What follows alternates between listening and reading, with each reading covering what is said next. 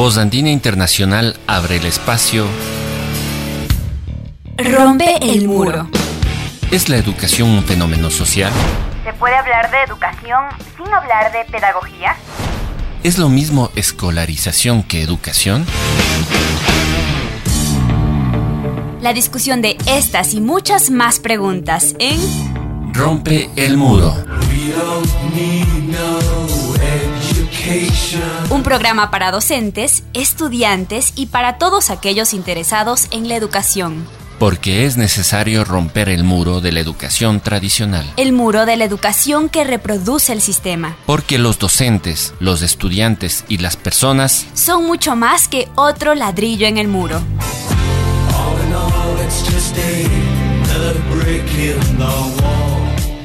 Ya comienza Rompe el muro. Rompe el muro.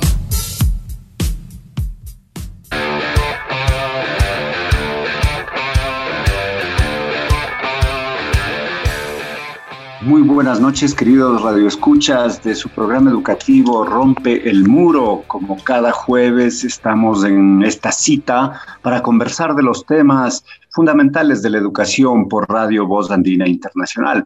En esta noche vamos a conversar de un estudio, pero también de una proyección que se hace sobre la situación de la niñez en los próximos cuatro años. Como hemos vivido, como todos sabemos, un evento global como la epidemia del COVID ha generado distorsiones en todos los sectores y entre la población más afectada ha sido la niñez. La educación de los niños se ha visto sin duda transgredida, no solo porque basta eh, población infantil no puede ir a la escuela, sino también por otros factores que determinan cambios no necesariamente positivos en diversos frentes de lo social, en la salud, en el cuidado, el mismo empleo de los padres que se ha visto disminuido en ingresos o o qué sé yo, han perdido el, empleo.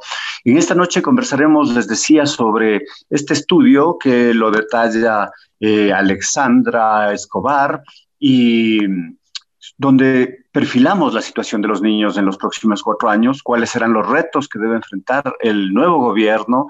Eh, podremos conocer cifras actualizadas sobre diversos aspectos de la niñez de nuestros niños, pero también con nuestra invitada Irma Gómez, miraremos esta perspectiva, estas, eh, estas visiones desde una escuela indígena bilingüe del sur de Quito.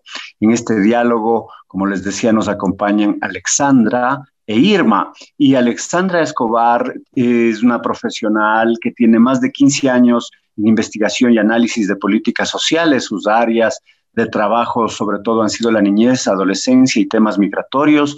Ha trabajado en organizaciones de la sociedad civil, en el gobierno y en organismos internacionales.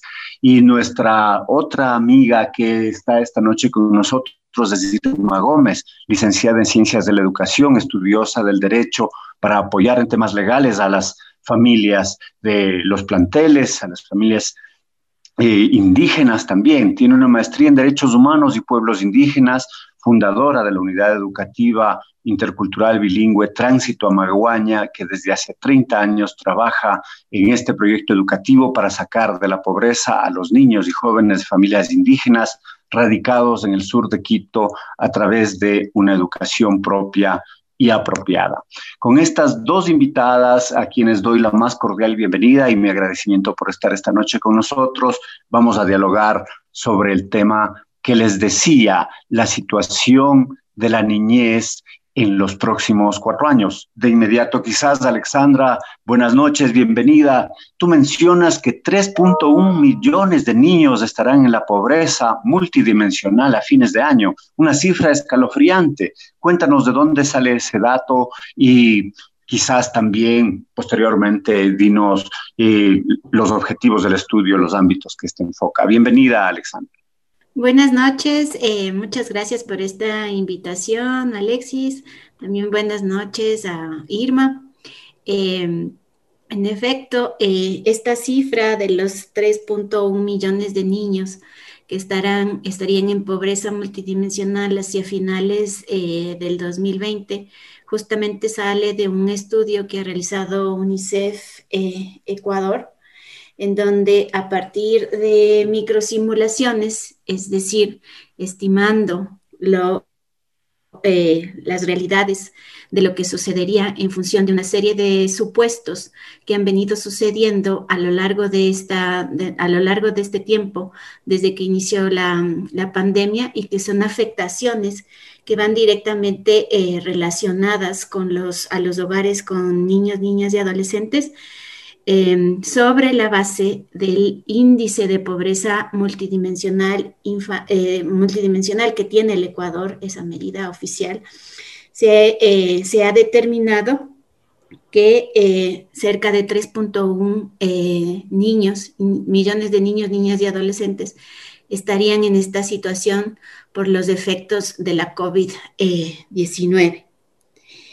sobre todo, estos efectos se leen y se afectan, ya que durante este tiempo los temas referentes al ingreso de los hogares, a la asistencia al, sistema educativo, así como la pérdida de empleo de en, sus hogares, la falta de empleo eh, adecuado, el aumento del empleo inadecuado, es decir, sin seguridad eh, social o el desempleo por la pérdida de los y cortes de trabajos al cerrarse la, la economía son eh, los principales eh, elementos que estarían configurando ya esta, esta situación y por ende esta dificultad.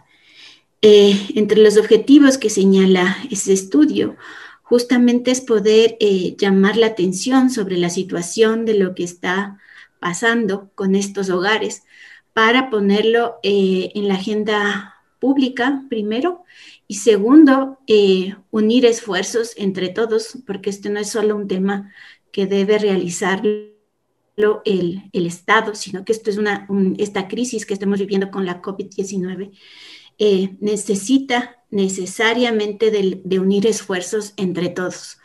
Y eso implica eh, sector privado, eso implica sociedad civil, eso implica la, la misma sociedad, en definitiva, los adultos, digamos, eh, eh, tomar en cuenta todas estas acciones, sumar esfuerzos, priorizar para eh, poder salir adelante. Alexandra, querida, quizás para la comprensión de nuestra audiencia, de nuestra radio audiencia, ¿qué significa pobreza multidimensional? ¿Cuáles son las diversas dimensiones que se consideran dentro de esta visión de pobreza que, que se plantea? Sí, justamente la pobreza multidimensional y el índice de pobreza multidimensional, digamos que es una medida, un indicador que determina el estado de situación de las personas, tiene una relación directa con el eh, incumplimiento de ciertos derechos. Estos derechos se los lee como privaciones, esta falta de, cumplimiento, privaciones. Privaciones en el, en el ámbito de... Em, Hábitat y vivienda es uno de los componentes. Un segundo componente son los temas de educación. Un tercer componente eh, son los temas referentes eh, al empleo. Y un cuarto eh, componente tiene que ver con los temas de salud y alimentación. Esos son los pilares, digamos, que sostienen este, este, este, este indicador que fue definido hace varios años oficialmente por el Instituto de Estadísticas y Censos. Y como les digo, lo que hace referencia es a la, a la privación, o sea, la falta de acceso o incumplimiento de ese derecho. En efecto, muy interesante eh, esta perspectiva, varios derechos, varias eh, carencias que sufrirían nuestros niños. Y desde esa misma línea, quizás, eh, buenas noches Irma, bienvenida a este programa educativo, Rompe el Muro. Desde esa perspectiva, ¿cuál es la situación de los niños y de las familias que asisten a la unidad educativa intercultural bilingüe Tránsito Amaguaña? Sin duda, antes de la pandemia la situación eh, era, eran sectores eh, carenciados, pero se agudizó acaso con la pandemia. y estas dimensiones se pusieron en niveles alarmantes. Buenas noches, un gusto tenerte con nosotros. Eh, sí, buenas noches también a todos y todas quienes nos escuchan. Bueno, la situación antes de la pandemia era crítica para nuestras familias indígenas que viven en, la ciudad. Lógicamente, la falta de empleo, la falta de, de, tener una, vida digna, eh, eh, ya era difícil antes de la pandemia. Imagínense, con la pandemia las cosas se volvieron realmente críticas. Este, nosotros mismos como institución tuvimos que un poquito apersonarnos en el tema de hacer campañas para conseguir kits de víveres porque realmente las familias literalmente no tenían ni qué comer, ¿no? Entonces sí fue y es hasta ahora la situación de estas familias es muy, muy crítica, ¿no? Sin embargo, ah, también pienso que son familias creadoras, este, eh, creativas, porque siempre ven la forma de cómo, de cómo salir, ¿no? Adelante. Entonces pienso que esas son las fortalezas que, nos unen para, para poder movilizarnos y, ver cómo apoyarnos realmente, ¿no? Entonces, sí, después de la pandemia y, durante la pandemia fue crítico. El tema, por ejemplo, de, de, curarse, hay que tomar en cuenta que estas familias no tienen ni para comer, peor para ir a un médico. Sin embargo, de eso yo siempre digo, tuvimos una conexión más que la del Internet una conexión de, afectividad, de cariño, de amor, porque inmediatamente que se enfermaron aquí en el sur de Quito hubo una, la epidemia fue muy fuerte y sobre todo justo donde estamos nosotros, que es el mercado mayorista. Ahí eh, inmediatamente que nos informaron, tratamos de ver cómo apoyar a las familias afectadas. Hubo familias enteras infectadas y no había el acceso al médico. Sin embargo, este, haciendo como una especie de, de chasquis entre unos otros compañeros que, que tienen los saberes y que entienden un poco este ámbito entre la naturaleza y el ser humano, entonces haciendo una especie hasta de experimentos, conseguimos de, algunos compañeros ver la forma de curarles. Y creo que con, con ese no sé si se podría decir éxito, pero muchas familias salieron de, la epidemia sin necesidad de ir al médico, pero con la férrea voluntad de juntos salir de, de, esta situación. Entonces, aprendimos mucho con ellos sobre el tema de qué plantas son las adecuadas para curarnos. Muchos tienen miedo de ir al médico porque se sabe que si van al hospital a lo mejor ni regresan entonces también hay esas reacciones, ¿no? De no querer ir al médico porque ya no regresan. Entonces las familias se juntaron, a pesar de que la, disposición era de que nadie se mueva de sus casas, que todo el mundo esté encerrado. Sin embargo, la gente empezó a salir y ver cómo ayudar. Algún rato nos fuimos a los montes a buscar hierbas que nos decían que deben haber aquí alrededor y estuvimos buscando, encontramos y lógicamente y ciertamente se ayudó ¿no? a la cura. Entonces, son las cosas que se van creando dentro de estas situaciones de crisis. Y ahí vamos enfrentando todo lo que se pueda. y muchas gracias. Una, una percepción, pues, también desde la búsqueda de la autogestión para resolver los problemas. me imagino que eh, esta esta situación hizo que la comunidad educativa se, se compacte, se vincule, se solidarice más una con otra. Eh, ¿Ocurrió algo así? Sí, claro. por el contrario? es que lo que pasa es que nosotros somos eh, literalmente una comunidad educativa, o sea, vamos más allá de que los padres de familia y los estudiantes y los profesores nos hemos constituido de alguna manera en una familia realmente. Entonces todos estamos preocupados de todos, todos estamos viendo cómo apoyar a los que están más en más difícil situación, porque esa es como ya nuestra naturaleza. Entonces eh, hemos estado movilizados realmente para apoyar a, a nuestras familias, pues con, con el tema de de que no se no podían salir de sus pequeños cuartos y ah, había que irles a dejar la, la, comida para y teniendo la, distancia, entonces todos preocupados de todos. Entonces eh, eh, creo que esa es una experiencia bonita al mismo tiempo después de, de todo de lo que significó toda la crisis, ¿no?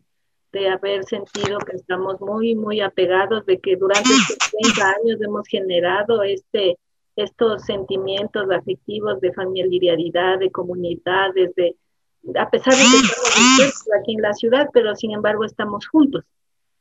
Un poco raro, pero así es. Sin duda, quizás eh, una lección, pues como escuchan queridos amigos oyentes, una lección de solidaridad eh, que puede replicarse en otras eh, comunidades, en otras escuelas, en otros barrios. De hecho, que se, que se han realizado estas iniciativas desde los docentes y los padres de familia para apoyar la educación de, de nuestros niños. vamos a una primera pausa musical y al regreso seguimos conversando sobre este tema tan interesante y tan importante, cuál es la situación de los niños, cómo se proyecta la situación de nuestros niños en los siguientes años. Desde temprano la niña reza para que su día no sea tan largo y con la luz de madrugada hace limpieza de sus encargos. Cierra los ojos para no mirarse, en el espejo se va notando, su trabajo la está acabando, es que su santo está en descanso, todos los días, todas las horas, en esa espuma de sus tristezas, y así carne, sudor y fuerzas, todo su empeño, todos sus sueños se van quedando en sus recuerdos, en la memoria de sus anhelos.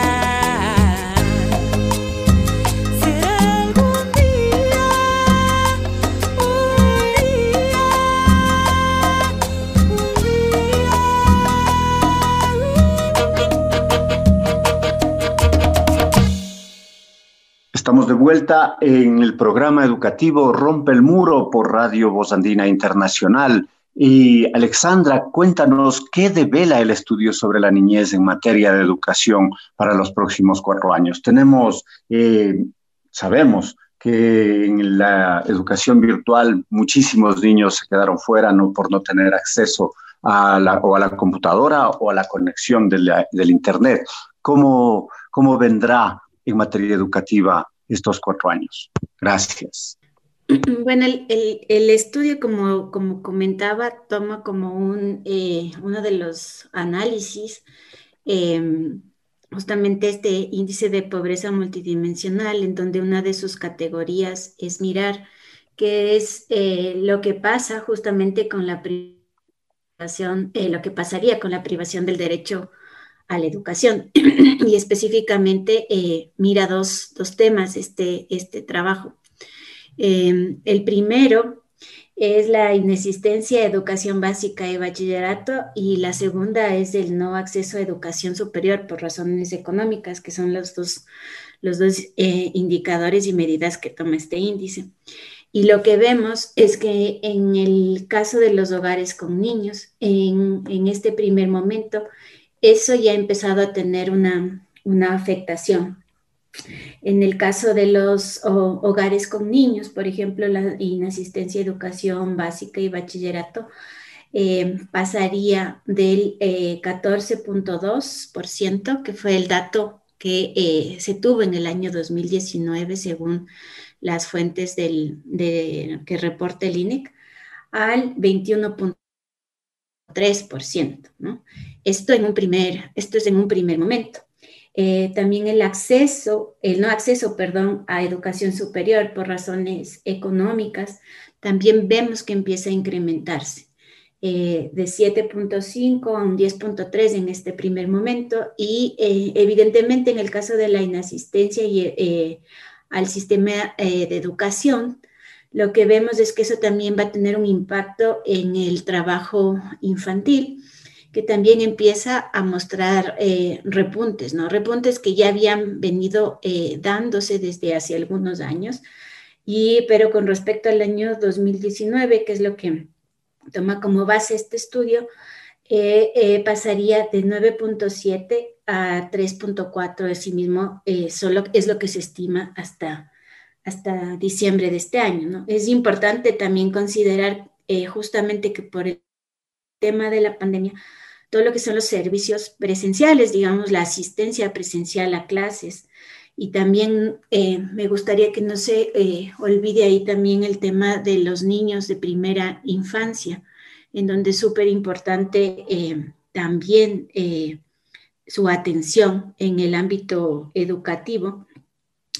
Todo esto, por ejemplo, eh, a nivel global, en el caso de los niños eh, menores de 5 años o de educación inicial, eso ha implicado una afectación de, acerca de, 40, de afectar a cerca de 40 millones de niños y de niñas en todo el mundo, ¿no?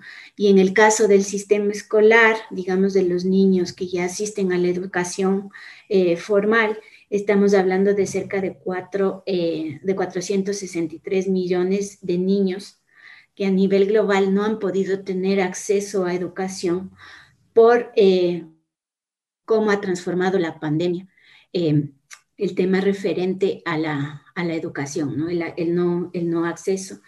Y se sabe que de esto particularmente son los niños y niñas de los en situaciones de mayor vulnerabilidad, como por ejemplo son eh, niños migrantes, refugiados, en nuestro caso, por ejemplo, niños de hogares pobres o niños de pueblos y nacionalidades o niños ubicados en las zonas rurales, eh, incluso las niñas, ¿no? quienes están enfrentando todos estos, estos desafíos juntos con sus, con sus familias. Em, en el caso del Ecuador, em, este cierre, digamos, presencial de lo que son los servicios de primera infancia eh, y de educación eh, han afectado a cerca de 300 mil niños menores de tres años de hogares pobres, que son quienes reciben justamente esta eh, participan de los programas de desarrollo infantil acá en Ecuador. Y en el caso del sistema escolar, estamos hablando de 4.6 millones de niños y niñas en edad escolar, en donde en este, eh, de este número, 7 de cada 10 asisten al sistema público, ¿no?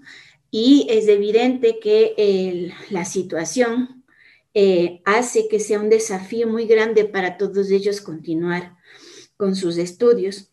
Eh, específicamente en muchos de los casos por no contar con esa, con esa conectividad o por los implementos para la educación virtual o porque también han tenido, eh, se han reconfigurado también las situaciones al interior del hogar y eso implica ahora, por ejemplo, para las niñas o las adolescentes, implica asumir muchas más tareas del cuidado, para ayudar en la casa o ayudar también en las tareas del, del campo eh, y, todo, esto tiene una, tiene una implicación, ¿no? El mismo trabajo eh, el mismo trabajo infantil. Datos, eh, pues, que serían escalofriantes, unos datos que cortan la respiración por un momento. Eh, y en, en, general esto, esta visión amplia, esta visión pues del país, del mundo, de los, de los contextos de nuestra niñez en todo, en todo este planeta azul, pues también se refleja en las realidades, en las realidades concretas y específicas. Y en ese sentido, desde esa visión, eh, estimada Irma, ¿cómo ves tú la situación de los niños, las niñas y sus familias en materia de salud y nutrición, dados estos contextos de pandemia, pero también dados los procesos de reducción del Estado, de los procesos de desinversión estatal en lo social, en, en toda esta política pública que, que, ha venido pues desgastándose? Um, bueno, yo pienso que, mejor dicho, la situación se viene agravando. Con la pandemia, como decía antes, es, es crítica. Por ejemplo, para nosotros ha sido súper difícil el tema de la conectividad. O sea, nosotros tenemos el 99% de guaguas no tienen acceso a conectividad. Significa que si nosotros eh, pensaríamos que, bueno, no tienen conectividad y ahora qué vamos a hacer, cerramos la escuela y ahí cada uno se defiende como puede. Entonces nosotros, por ejemplo, en ese tema, este, hemos desarrollado, pienso y, pensamos, ¿no? Como los compañeros docentes, los padres de familia, que se generó una conexión de amor una conexión en la que eh, fue más allá de, de, que, bueno, si no tienen internet, entonces, ¿cómo hacemos? No? Entonces nos vimos formas de cómo comunicarnos y de cómo asistirnos todos, en, entre todos para llevar adelante ese, este proceso educativo, ¿no? Entonces nos inventamos códigos de, a ver, nosotros damos dos llamadas, significa que tenemos que devolver la llamada ah, entonces es una llamada larga, entonces significa que, que necesitan una, e, es emergente, ¿no? O sea, cosas así, eh, códigos que, que nos hemos inventado entre todos para irnos comunicando, ¿no? Entonces ahora, eh, por ejemplo, en el tema de salud, eh, todo, todo nuestro proceso realmente es autogestionario, buscamos compañeros de las universidades que estén estudiando o que estén dando clases de medicina para que nos ayuden con los chicos, el tema psicológico, para el tema de la contención emocional, que ahora se habla mucho, eh, los mismos, mismos odontólogos, o sea, son cosas que nosotros de alguna manera vamos paliando nomás porque realmente nuestras, eh, nuestra población es una población que no tiene acceso a absolutamente nada, ¿no? Y, y eso es, es, es, muy doloroso porque nosotros podemos hacer esto con alrededor de 50 familias, pero solo son esas y vemos que a nivel nacional la situación es, es, es bien difícil, ¿no? Porque sí, tendríamos que recibir a todo el mundo, no, no, no tendríamos abasto, ¿no? Pero sin embargo, con, estas, con este grupo de familias sí vemos que la situación es muy compleja hay situaciones críticas a todo nivel, la desnutrición es de todos los días, ¿no? Entonces, eh, pero, pero ahí estamos, o sea, tratando de ver cómo, cómo echarnos la mano, cómo ayudar, sobre todo a los guaguas, ¿no? Porque siempre nosotros pensamos en que los guaguas no tienen que rápidamente adaptarse y pensar que esa es la vida que les tocó vivir, pues ya qué remedio así tocará nomás seguir viviendo, ¿no? Sino que brindarles la oportunidad de mirar un horizonte más allá, de salir de esa especie de postración ¿no? que, nos impone el mismo sistema. Entonces, eh, sí, eh, sí, sí es difícil, pero vamos tratando de salir y sí tenemos guaguas que a veces se nos han presentado con temas muy críticos de salud, de nutrición. Y es una pena porque a veces eh, son cosas emergentes y claro, con el tema de la reducción de los presupuestos, son justamente estas familias las más afectadas, ¿no? Y vamos abriendo mucho más gravemente estas brechas inmensas que tenemos como sociedad, ¿no? Pero, pero bueno, uh, por alguna razón nosotros estamos ahí y estamos haciendo esta minga para continuar, para salir adelante. Eh, ¿Ustedes han parado el proceso educativo presencial? ¿Cómo están realizando la educación? Eh, ¿Semipresencial quizás? Eh, cuéntanos cómo llevan la modalidad educativa, tomando en cuenta que son sectores pues muy pobres y, de, de, escasos ingresos. Sí, nosotros no, no, no cerramos, se podría decir, la escuela nunca. Este, bueno, con el tema de la pandemia prácticamente se nos impidió, se nos prohibió, se nos imposibilitó entrar a la escuela, sin embargo de eso nosotros seguimos trabajando. En estos momentos mismos nosotros los maestros estamos desarrollando las guías didácticas, las imprimimos y las entregamos cada lunes a los padres de familia, de tal manera que eh, cada lunes se ha constituido en una en un encuentro de entrega-recepción. Ellos nos entregan los trabajos realizados y em, nosotros les damos los lo, los nuevos para que vayan trabajando. ¿no? Y, eso, es algo bien interesante porque es de lunes a lunes, pero durante la semana los guaguas están llamándome. Por ejemplo, hace un ratito nomás un guagua me llamaba para que yo le devuelva la llamada para mirar lo que está haciendo, que tiene alguna dificultad. Entonces nunca perdemos la, conexión. Entonces esta conexión es de oreja a oreja. Y, y, es como hemos, hemos visto que podemos seguir trabajando, ¿no? Porque eh, no puede ser posible que porque no tienen un teléfono o porque no tienen el internet sean impedidos de acceder a esto básico que es educarse, ¿no? Entonces, estamos haciendo estas guías pedagógicas impresas que las entregamos cada lunes. Y, seguimos en contacto ¿no? a través de, los teléfonos de 2 gigas, de giga llamada, giga mensajes, aunque sea de los de 5 dólares que se encuentran por ahí, pero estamos juntos, siempre estamos en contacto con los compañeros, padres de familia, con los guaguas. Entonces ya el lunes es como un día sagrado en el que nos encontramos para también mirar las situaciones de las familias, cómo están pasando, qué está sucediendo. Entonces si de pronto alguien está enfermo, remitimos inmediatamente al centro de salud o, o algún, sobre todo los, los temas de los chicos de la adolescencia también les remitimos a, a los compañeros psicólogos, así rápidamente nos comunicamos ventajosamente con este, con este proceso ya de 30 años tenemos gente conocida, gente que sabe de nuestra experiencia y nos acolitan, como dicen los jóvenes, nos, nos apoyan y siempre están dispuestos a ayudarnos y eso también hace que esto camine bien.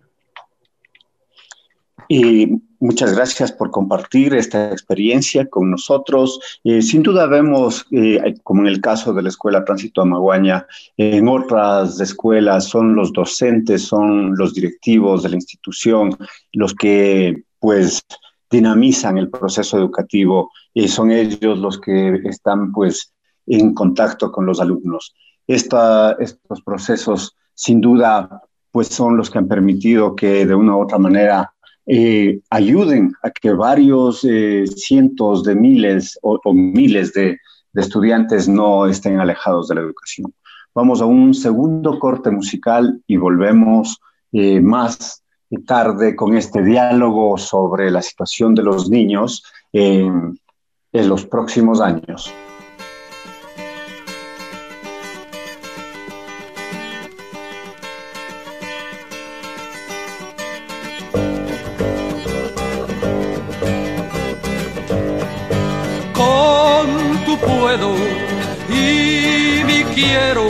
Vamos juntos, compañero, vamos juntos, compañero.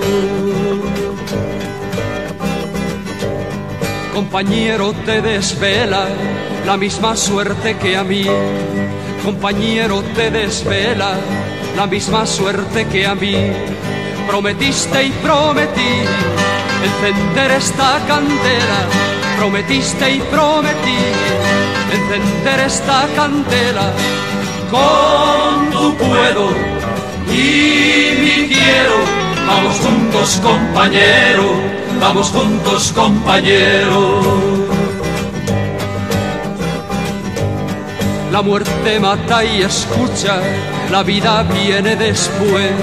La muerte mata y escucha, la vida viene después unidad que sirve, la que nos une en la lucha, la unidad que sirve, la que nos une en la lucha. Con tu puedo y mi quiero, vamos juntos compañero, vamos juntos compañero. La historia tañe sonora, su lección como campana. La historia tañe sonora, su lección como campana. Para gozar el mañana hay que pelear en la hora. Para gozar el mañana hay que pelear en la hora. Con tu puedo y mi quiero, vamos juntos compañero vamos juntos compañeros. Ya no somos inocentes, ni en la mala ni en la buena.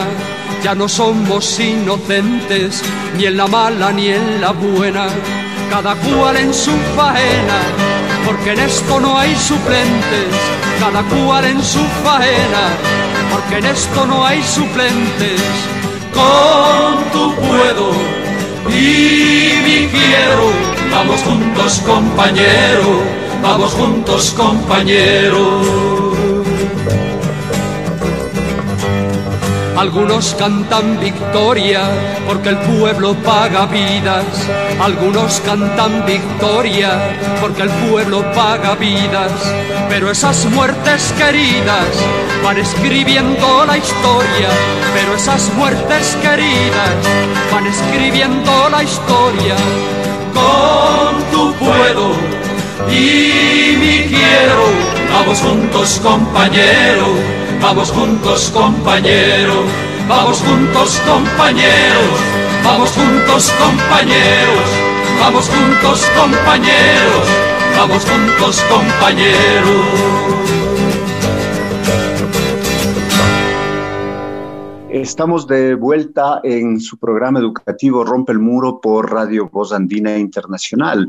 Alexandra, ¿qué retos tiene el Estado en materia de política pública y en especial en política social para los próximos años, en un contexto de empobrecimiento del Estado ecuatoriano, en un contexto de que próximamente se anuncia un rebrote de, eh, intenso del coronavirus en algunos países de Europa ya están nuevamente pensando en, volver al confinamiento. Eh, ¿Qué retos hay para el Ecuador, para el próximo gobierno eh, en estas condiciones?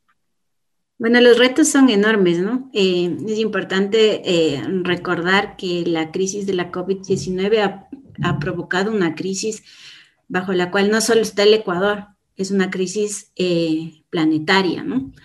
Eh, y una crisis que desnuda y devela eh, muchas de estas desigualdades, digamos, que son las que marcan esas distancias y hacen que la separación y que ciertas vidas tengan menos importancia que otras, ¿no? en este momento es fundamental justamente recuperar todo el valor de lo público, y de estos eh, servicios, digamos, o que vienen a ser derechos, ¿no? La educación, la salud, las personas deben estar puestas como prioridad, eh, justamente para poder salir de la crisis. Eh, es importante recordar que el, el, Estado ecuatoriano es el garante de los derechos, ¿no? Y por tanto, tiene la responsabilidad de garantizar los mismos y de brindar esas oportunidades por igual a todos y todas. Eh, sin embargo, no es solo un reto, digamos, no es solo el, no solo el, Estado eh, quien debe enfrentar este reto. Creo que esto es eh, para poder justamente salir de esta crisis, se necesita de, esfuerzo, de los esfuerzos de todos.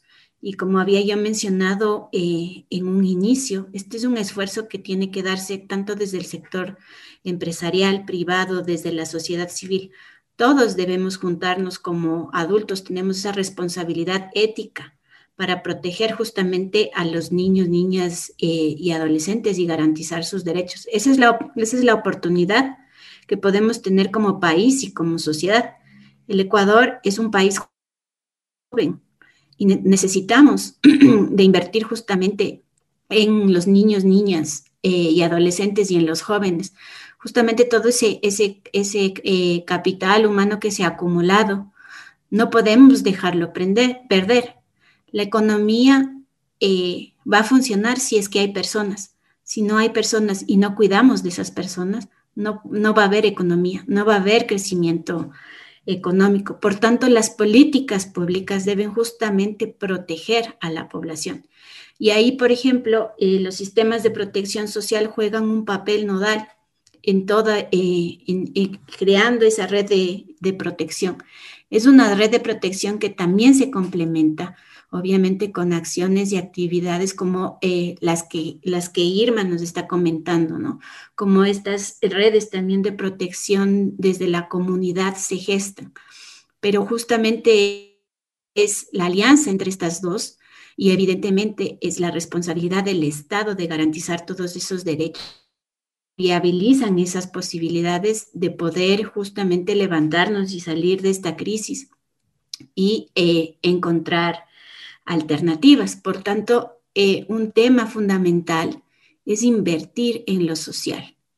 La inversión hacia lo social debe ser uno de los ejes. Eh, siempre hay dificultades, en crisis siempre hay dificultades de, de conseguir recursos, pero sobre todo en este momento, lo más importante es establecer prioridades y planes de acción concretos que permitan transformar las realidades que estamos describiendo, que pueden ser realidades trágicas para el país, para todas estas familias, para todos nosotros, porque es el, el choque de la COVID-19 ha pegado a todas las familias del Ecuador. Evidentemente hay familias que son las familias pobres y vulnerables las que están siendo más afectadas y el choque ha sido particularmente duro con estas familias. Em, otra de las cuestiones que se ve es que justamente esta, este, este golpe, este choque, lo que ha hecho es también cambiar y ensanchar esa diferencia entre ricos y pobres.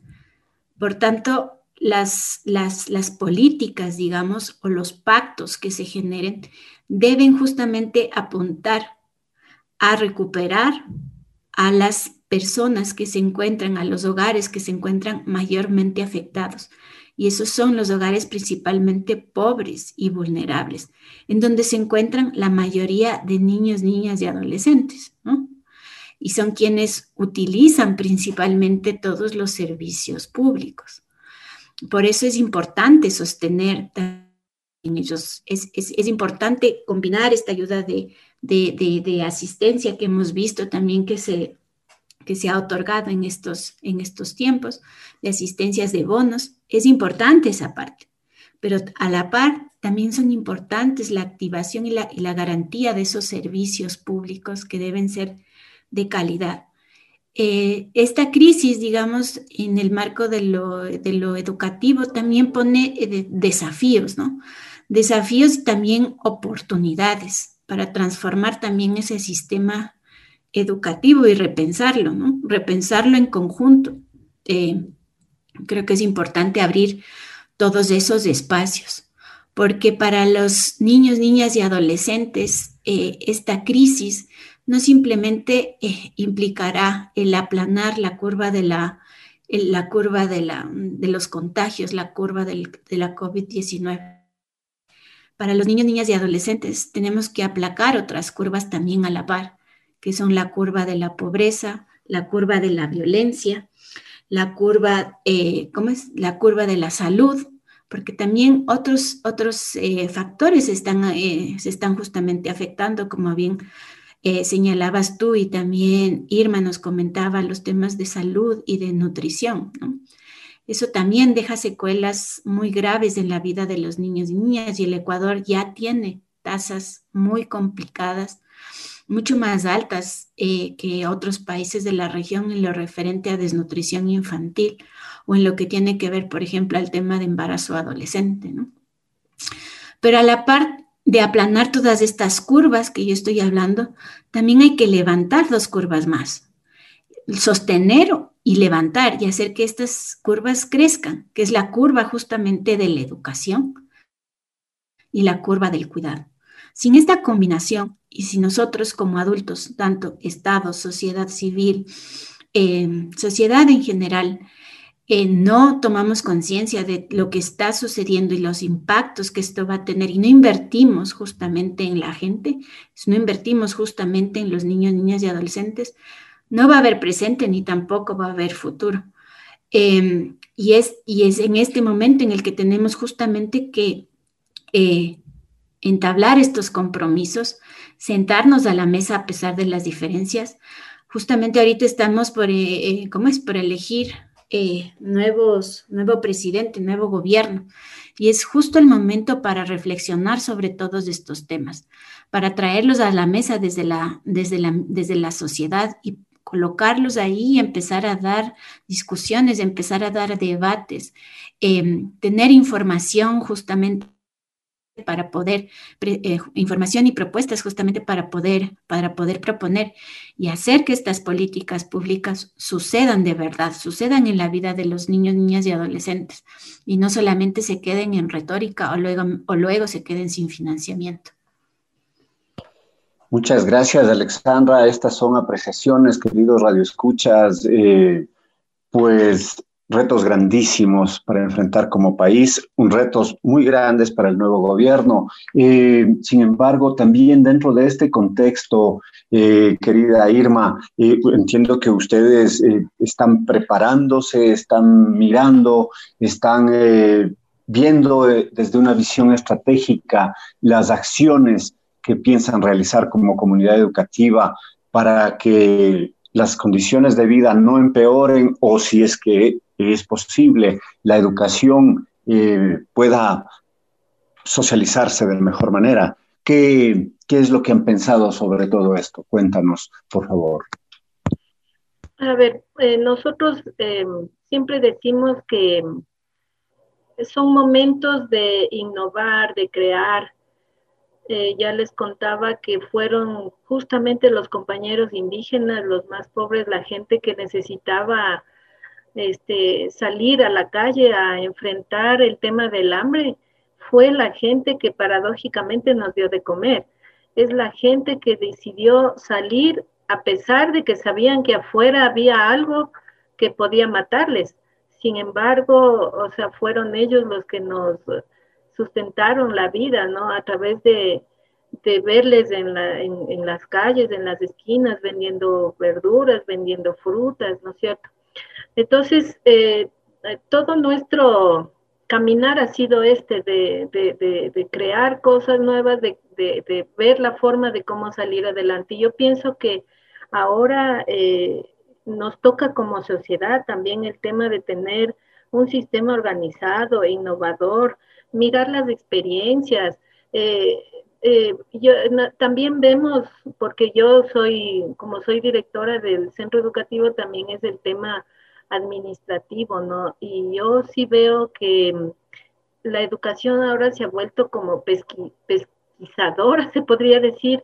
Todo el tiempo estamos muy mm, presionados los mismos maestros, ¿no? Entonces hay una desvalorización también del papel del maestro frente a la educación que creo que ha lesionado también eh, eh, el tema de la misma calidad, ¿no? Estamos muy presionados en, esto del éxito, de querer éxito, éxito, éxito, pero no nos damos cuenta que estas cosas más sensibles se están quedando detrás.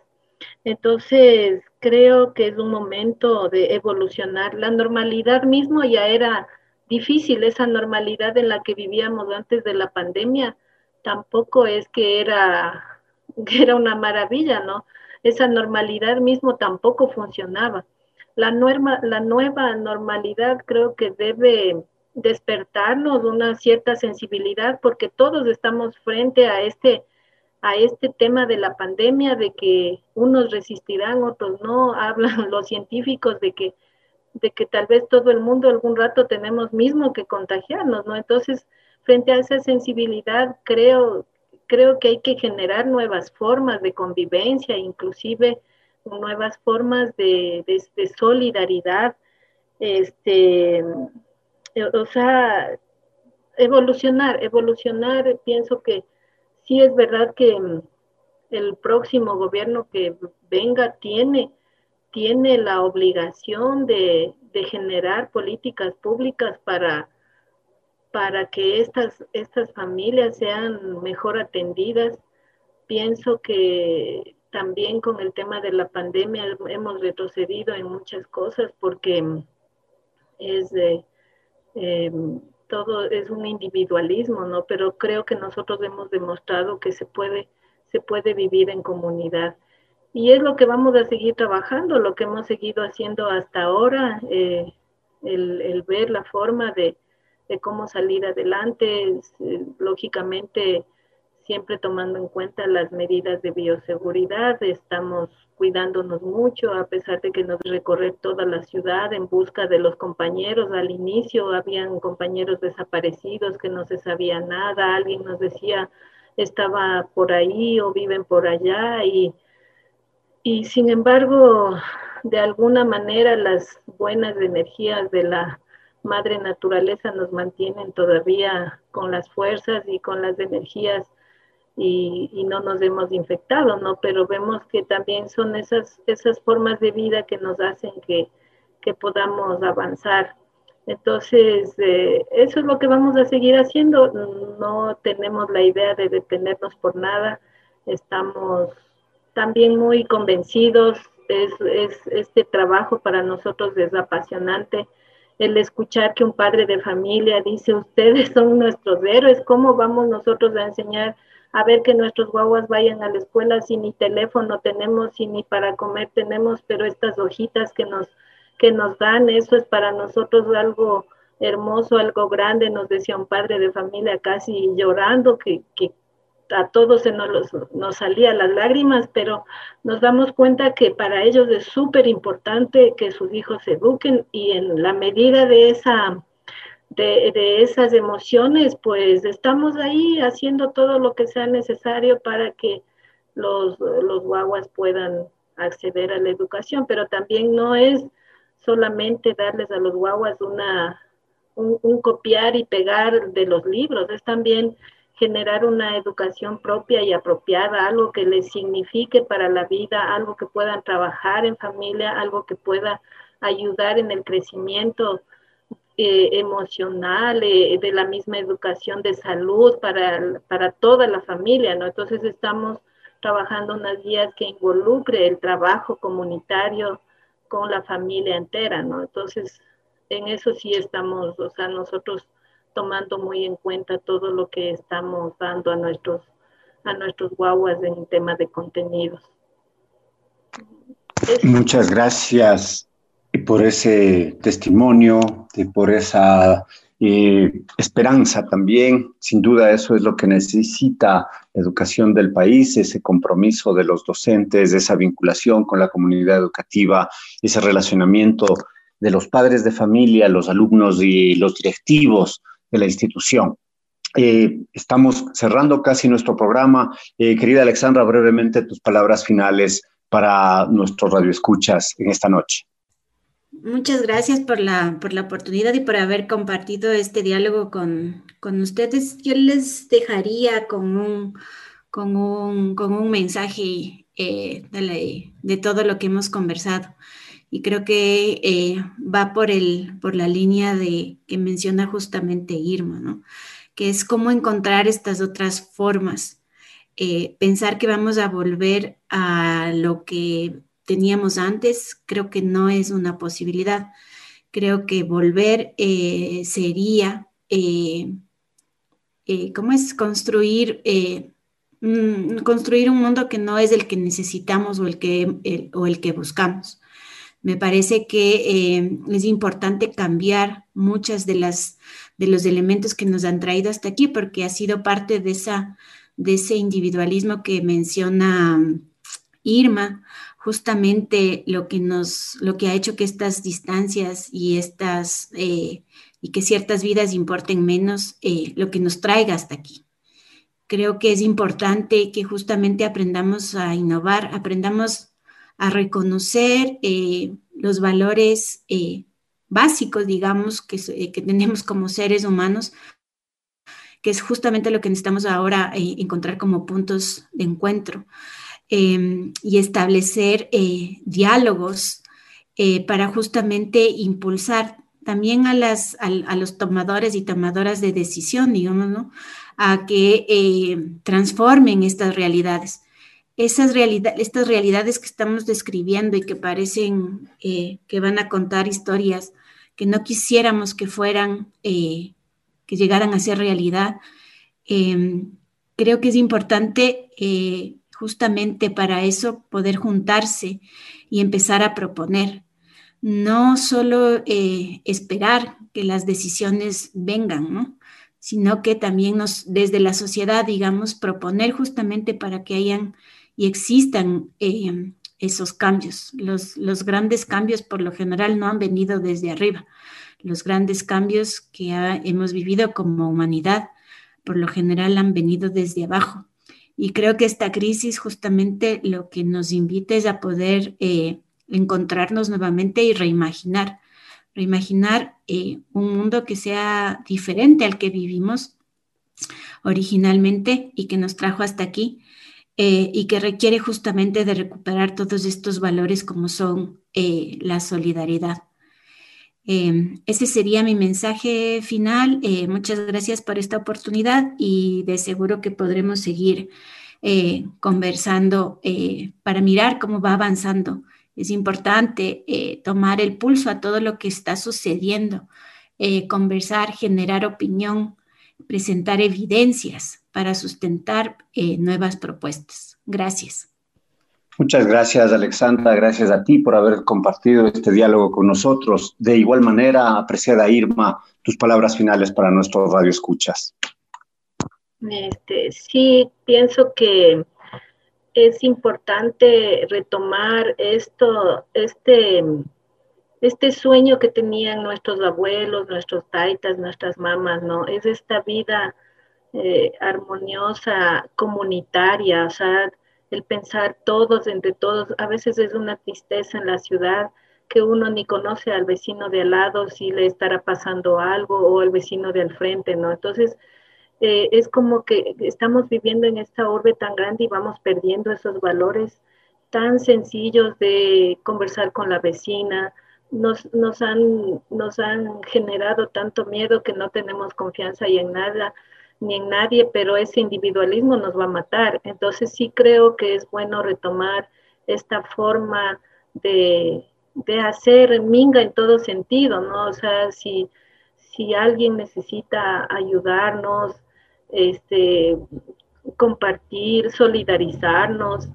Pienso que este tema de la pandemia nos está llamando a, retomar nuestras formas, las formas más sencillas, regresar a los orígenes, dicen los, los apus, los, los yacha y los taitas, las mamas, ¿no? O sea, eh, empezar a mirar esa, esas, esas formas sencillas de compartir, de, de ver cómo, cómo ir caminando entre, entre todos, ¿no? Y, y invitar a todas las, los compañeros, a toda la, sociedad en, cambiar estos, estas formas perversas que tenemos a veces de actitudes, ¿no? O sea, tenemos eh, gente que está pasando por momentos difíciles y a veces eh, nos estamos como muy superficiales y creo que la, la vida es más sencilla de eso.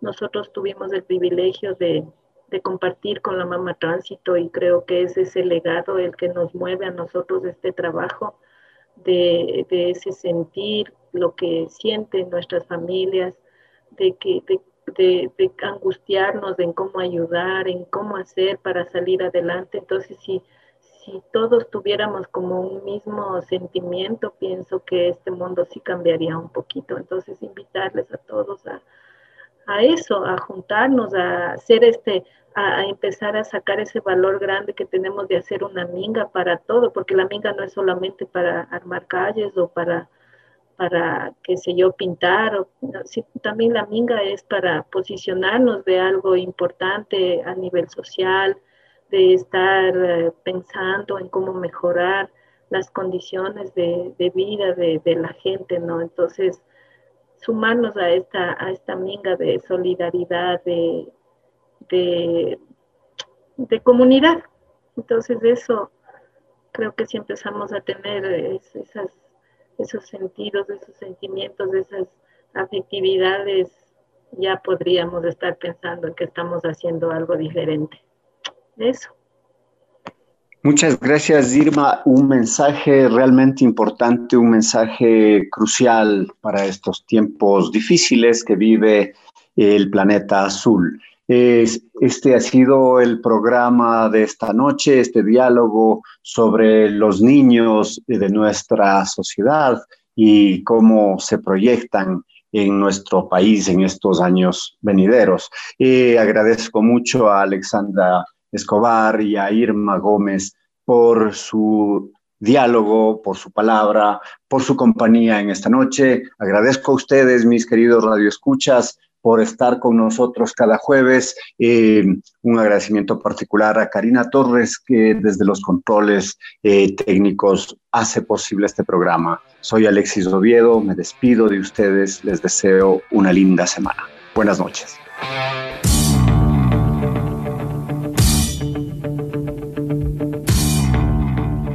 Quedamos agradecidos por su sintonía.